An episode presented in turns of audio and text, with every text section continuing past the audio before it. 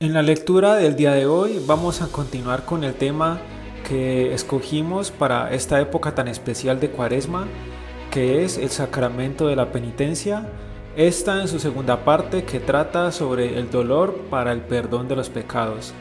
Este texto está tomado del libro Para confesarse bien de San Alfonso María de Ligorio, doctor de la Iglesia. Bienvenidos.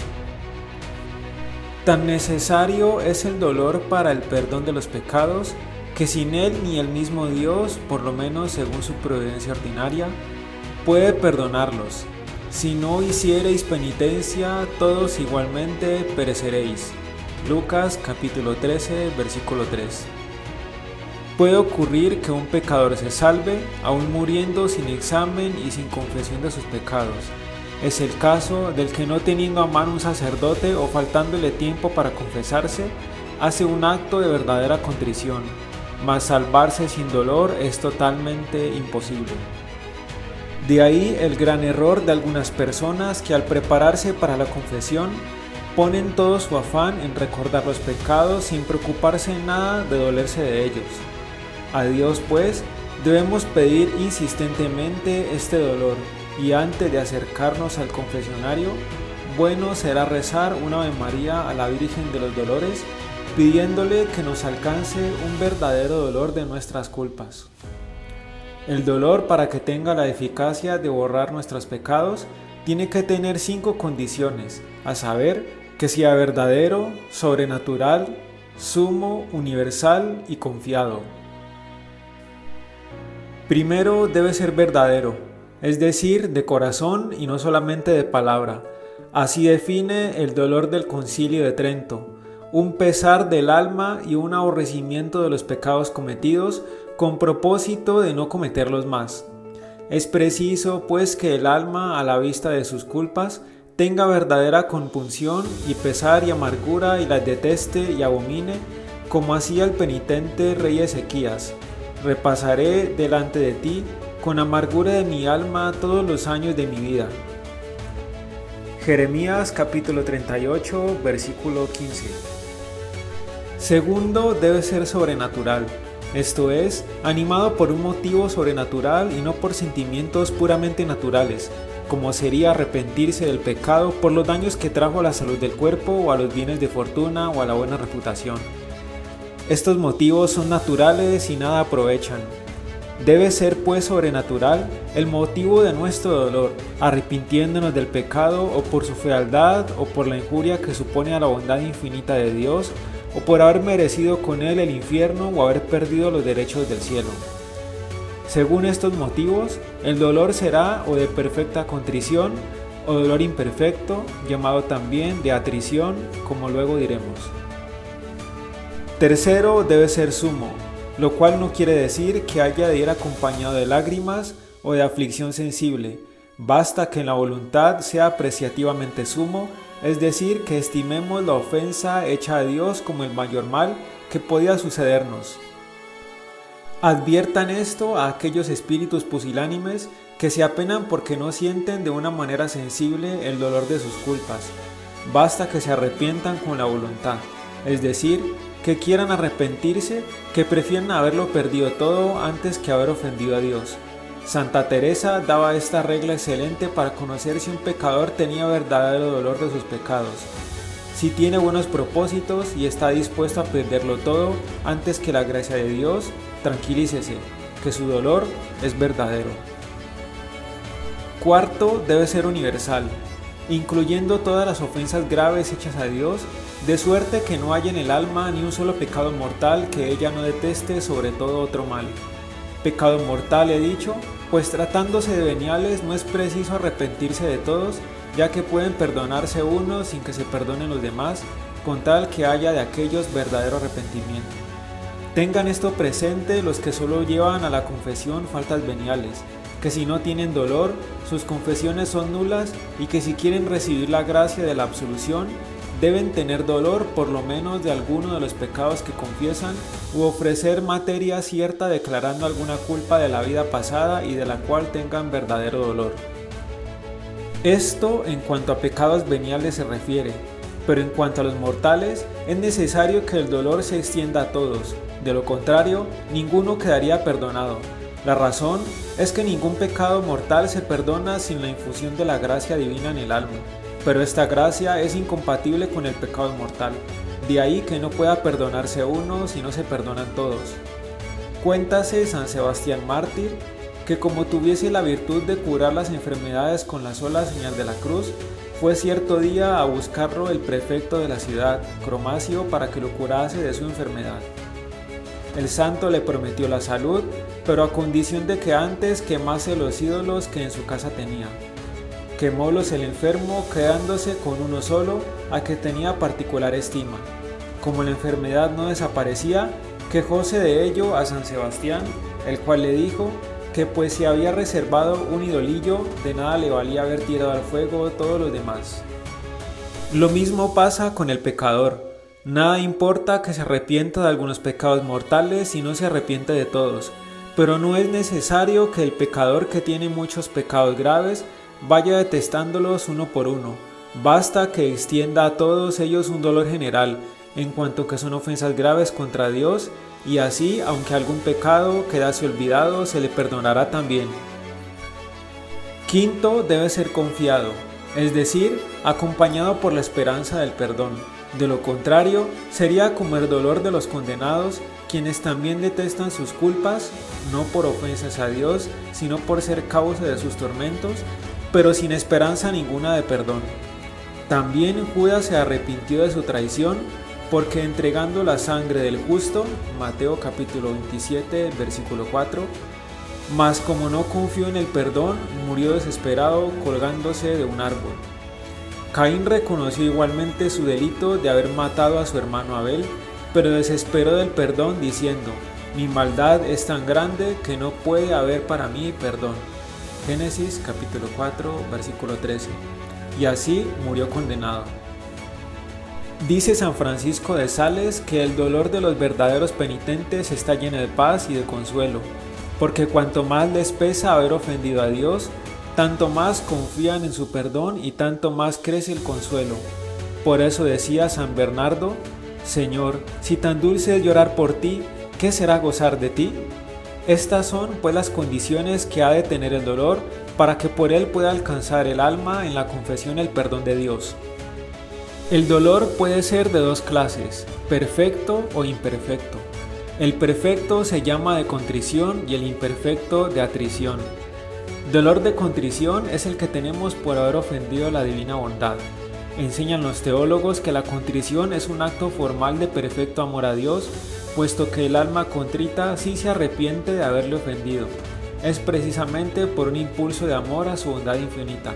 De ahí que una excelente manera de prepararse a la contrición sea hacer previamente actos de amor para con Dios diciendo, Dios mío, porque sois la bondad inmensa, yo os amo sobre todas las cosas y porque os amo me pesa de todo mal haberos ofendido. El dolor de atrición es un pesar de haber ofendido a Dios por un motivo menos perfecto, como sería por la fealdad del pecado o por los males que del pecado se siguen, como son perder la gloria eterna y hacerse reo del infierno. Tenemos pues que la contrición es un pesar de haber pecado por la injuria que hicimos a Dios y la atrición un pesar de haber ofendido a Dios por el mal que acarreamos sobre nosotros mismos. Con la contrición recíbese al punto la gracia aún antes de recibir el sacramento de la absolución del confesor pero esto a condición de que el penitente tenga intención por lo menos implícita de confesarse. Así lo enseña el concilio de Trento, aunque a veces acontezca que la contrición sea un perfecto acto de amor y que reconcilie al hombre con Dios antes de recibir este sacramento. Con la atrición no se recibe la gracia sino cuando a ella se une la absolución sacramental, como declara el mismo Santo Concilio aunque la atrición de suyo sin el sacramento de la penitencia no baste para justificar al pecador, sin embargo lo dispone para recibir la divina gracia en este sacramento. La palabra dispone, entiéndese, según explica Gonet, y es sentencia comunísima de los doctores de aquella disposición próxima con la cual comunicase la gracia en el sacramento y no de una disposición remota ya que la atrición, aún fuerza del sacramento, es un acto bueno que dispone la gracia. Ahora bien, el concilio habla de una disposición en orden al sacramento. Luego, necesariamente, debe entenderse de una disposición próxima. Muévese aquí la cuestión de si para recibir la absolución de los pecados es preciso que la atrición vaya unida con un acto de amor inicial, esto es, un comienzo de amor. No cabe duda de que para la justificación se requiere este amor inicial, pues el citado concilio declara que una de las disposiciones para que el pecador se justifique es que se comience a amar a Dios. Empiezan amando a Dios como fuente de la justificación. Pero, ¿en qué ha de consistir este comienzo de amor? Ahí está la dificultad, según unos, en un acto de amor a Dios predominante, es decir, que el pecador ame a Dios sobre todas las cosas. Mas no dicen bien, porque quien ama a Dios sobre todas las cosas ya lo ama con amor perfecto y el amor perfecto borra todo pecado. Por Urbano VIII fue condenada la siguiente proposición de Miguel Bayo, según la cual el amor a Dios podía coexistir con el pecado. La caridad, que es plenitud de la ley, no siempre va unida a la remisión de los pecados. Pero ¿cuál es ese amor a Dios con el cual está cumplida la ley, sino el amor predominante por el cual amamos a Dios sobre todas las cosas? Enseña Santo Tomás que amando a Dios sobre todas las cosas ya está cumplido el precepto de Jesucristo. Amarás al Señor tu Dios con todo tu corazón. Mateo capítulo 22 versículo 3. He aquí las palabras del Santo. Cuando se nos manda a amar a Dios con todo el corazón, entiéndese que debemos amarle sobre todas las cosas. Por consiguiente, quien ama a Dios sobre todas las cosas no puede estar en pecado, y lo confirma el angélico en otro lugar diciendo, el acto del pecado mortal es contrario a la caridad que consiste en amar a Dios sobre todas las cosas. De donde concluye, la caridad no puede permanecer junta con el pecado mortal, tenemos además muchos textos de la Sagrada Escritura donde se afirma que quien ama a Dios es amado por Dios. Yo amo a los que me aman. Proverbios capítulo 8, versículo 17. Quien me ama será amado de mi Padre y yo también lo amaré. Juan capítulo 14, versículo 21. Quien permanece en el amor, en Dios permanece y Dios en él. Juan capítulo 4 versículo 16. La caridad cubre la muchedumbre de los pecados. Primera de Pedro capítulo 4 versículo 8. De ahí se sigue que toda la contrición, la cual como acabamos de decir es también acto de caridad, aunque sea remisa, con tal de que sea contrición, perdona todas las culpas graves. Por eso escribe el maestro angélico, por pequeño que sea el dolor, si es tal que llega a ser contrición, borra todo pecado. Esto, por supuesto, si por amor inicial, unido a la atrición, se quisiese entender el amor predominante es cosa descaminada, porque aun siendo amor remiso y no intenso, siempre sería el amor perfecto, y por tanto no sería atrición sino contrición y si la atrición necesaria fuese esa, todo pecador iría ya justificado al confesionario y tendríamos que el sacramento de la penitencia no sería sacramento de muertos, sino de vivos, y la absolución no sería absolución propiamente, sino más bien una simple declaración de la absolución verificada ya en el alma como pretendía Lutero. Lo cual no puede afirmarse según declaró el Concilio de Trento. En conclusión, el amor inicial que debe ser acompañado a la atrición no es necesario que sea un amor predominante, sino que basta un simple principio de amor, cual es el temor de los castigos eternos. El temor de Dios es el principio del mismo amor. Eclesiástico capítulo 25 versículo 16. Asimismo, la voluntad de no ofender más a Dios ya es un principio de amor y lo es también la esperanza del perdón y de los bienes eternos que el Señor promete. Por el mero hecho, dice Santo Tomás, de esperar de otra persona algún bien, ya empezamos a amarla. Por eso, al confesarnos, conviene unir al acto del dolor un acto de esperanza de que por los méritos de Jesucristo seremos perdonados. Con esta esperanza, dice el Concilio de Trento, debe prepararse el penitente a recibir de Dios la remisión de sus culpas. Notaremos todavía que para que haya dolor de atrición, No basta el temor de los castigos temporales con que a veces el Señor castiga en esta vida a los pecadores. Los doctores enseñan que así como la pena del pecado mortal es eterna, así también el motivo del dolor deben ser los castigos eternos. Adviértase además que en el acto de atrición no basta que el pecador se arrepienta única y exclusivamente de haber merecido el infierno, sino que debe arrepentirse de haber ofendido a Dios por el infierno merecido. Recordemos también lo que dice el Concilio de Trento, que el acto de atrición debe ir acompañado no solo de la esperanza del perdón, sino además de la resolución de no pecar más, con la esperanza del perdón, excluya la voluntad de pecar. He aquí pues cómo se hace el acto de atrición. Dios mío, me arrepiento sobre todo otro mal de haberos ofendido, porque con mis pecados he perdido el cielo y me he hecho merecedor de los eternos castigos del infierno y el acto de contrición, Dios mío, porque sois bondad infinita, yo te amo sobre todas las cosas, y porque os amo me pesa y me arrepiento sobre todo mal de cuantas ofensas os hice a vos, sumo bien. No más pecar, Dios mío, prefiero morir antes que volver a ofenderos.